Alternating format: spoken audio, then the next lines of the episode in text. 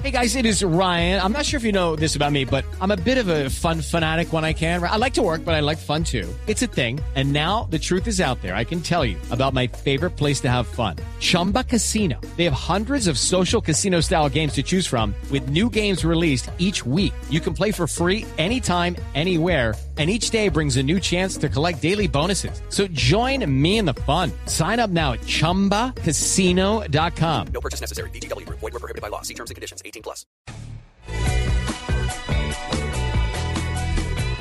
8 y 37, seguimos aquí en la nube y estamos en la sección de El Rumor. Ya, en- ya y apenas cerramos el rumor, lanzamos nuestro hashtag.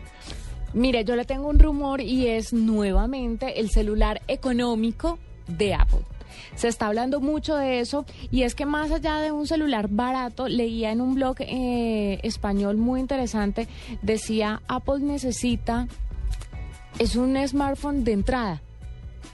Si ¿Usamos ya- más barato? No, ya sé. no, para, para un que, smartphone porque- de entrada a los para que la gente le empiece a gustar el smartphone y luego se compre el caro. Claro, que pase, de, co- Sí. que- o sea, esa transición que hacemos todos como de, de la flecha al, al que es un poquito más Claro, siempre es como Tecnológico. muy drástica, ¿o Que no? arranca uno como con un Blackberry chiquito. como, como con un BlackBerry, luego como con un Android, luego la gente pasa de pronto a un Windows, se queda ahí, pero a, a un, sí, a un Windows, luego se pasa hasta que finalmente terminan en Apple.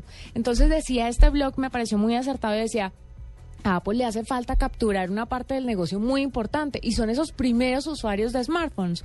Entonces, mucho, hay mucho rumor eh, en torno al tema diciendo que sacarían un, un iPhone con una carcasa, obviamente, un- sí, como una, car- sí, la carcasa, más, sí, un empaque más barata barato y tal. como de plástico y no como vienen los actuales eh, iPhones Más delicado, por supuesto, entonces. más delicado, una pantalla de 3.5 pulgadas, una cámara de 5 megapíxeles. Son características que podrían tener este smartphone Eh, Pero 5 más megapíxeles ya no es tan, tan barato, ¿no? Mm, pero es Ahorita que, estábamos pero es- hablando de uno de 13, que era el, Xpe- el Sony Xperia. No, yo, cre- yo creo que es que el tema de la, del- de la carcasa ayuda mucho. Es que una de plástico a estas nuevas que están hechas de qué? No, no tengo ni idea. ¿De policarbonato? Ah, ok. Pero, pues, policarbonato. Pues esta recibió más golpes. Uy, a mí hoy se me cayó el celular en el banco, así boca abajo. Sufrido. Y yo me, agu- me agaché y dije, ¡Ah! Hasta ahí fue. Hasta ahí llegó. y la pantalla se puso blanca y- No. y, los ojos se me pusieron rojos.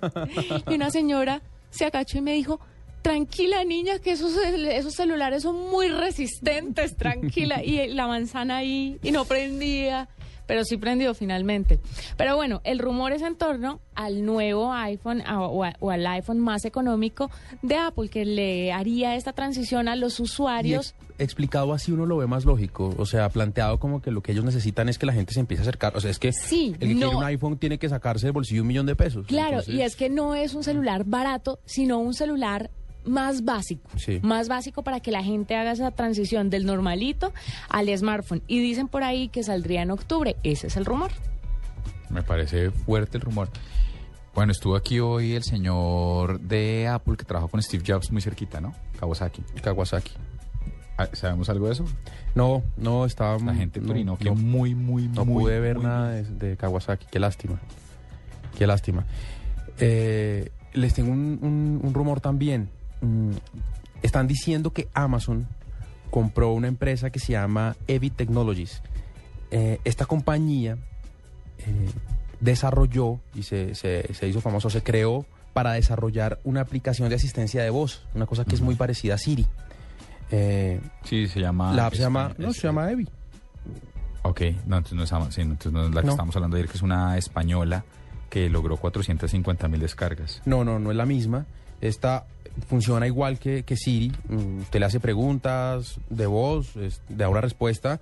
Obviamente la desventaja con Siri es que como Siri es una cosa nativa de su, de su iPhone, pues eh, de una vez le, le guarda cosas en el calendario, le manda correos y tal. Esta no lo puede hacer, pero sí le responde preguntas y le, es un asistente para eso.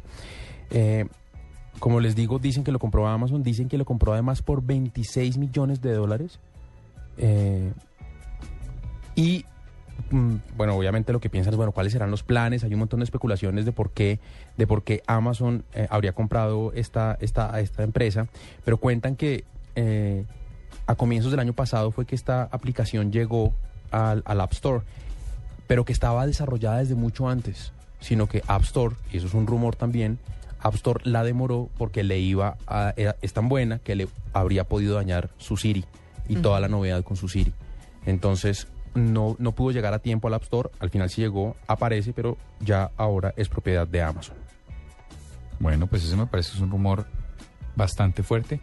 Había un rumor eh, también de adquisiciones de plataformas de video por parte de Amazon y también por parte de CDNs como Akamai, que está siendo desmentido en este momento. Se había dicho que podían estar buscando adquirir Brightcove y aparentemente eso no va a pasar. Es lo que están diciendo fuentes cercanas a la compañía. Es el rumor y ya volvemos con hashtag. Aquí en la nube son las 8 y 42 minutos.